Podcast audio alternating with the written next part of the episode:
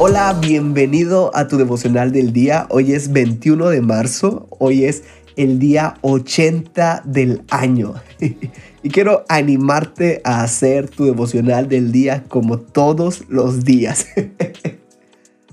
En este podcast tenemos la meta de leer toda la Biblia en un año y para lograrlo hay que leer tres capítulos diarios. Hoy toca Deuteronomio 3, 4 y Juan 12.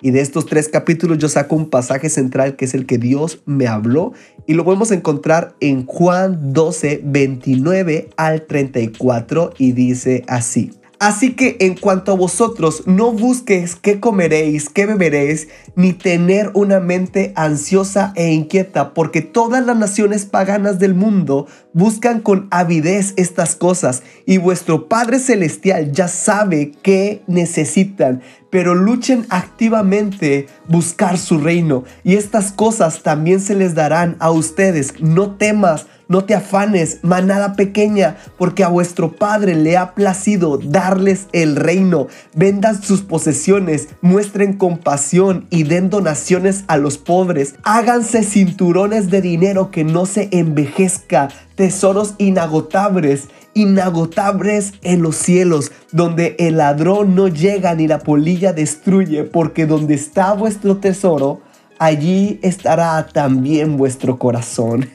En este capítulo podemos ver a un hombre que va con Jesús y este le pide a Jesús que abre con su hermano para que comparta la herencia de la familia con él. Y Jesús lo que dice es, ¿quién me ha puesto en árbitro entre ustedes dos? Hay veces que podemos desviarnos concentrándonos por la herencia que tenemos aquí en la tierra. Nuestros triunfos, nuestras victorias, o hasta en cosas como el comer y beber y nos olvidamos de lo que verdaderamente importa, el reino de Dios. También Jesús dice, no tengan una mente ansiosa o inquieta. Ese es un problema grave en nuestra sociedad hoy en día. Vivimos con gran ansiedad porque tenemos miedo del día de mañana. Esto es insostenible. Perdemos la paz a causa de esto. Lo que me encanta es que Jesús dice, a mi Padre les ha placido darles el reino.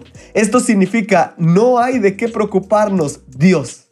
Escúchalo bien, Dios va a cuidar de ti, Dios va a cuidar de tu familia, Dios va a cuidar de tu negocio, Dios va a cuidar de ti, no te afanes. Medita, ¿vives con ansiedad afanándote por el día de mañana?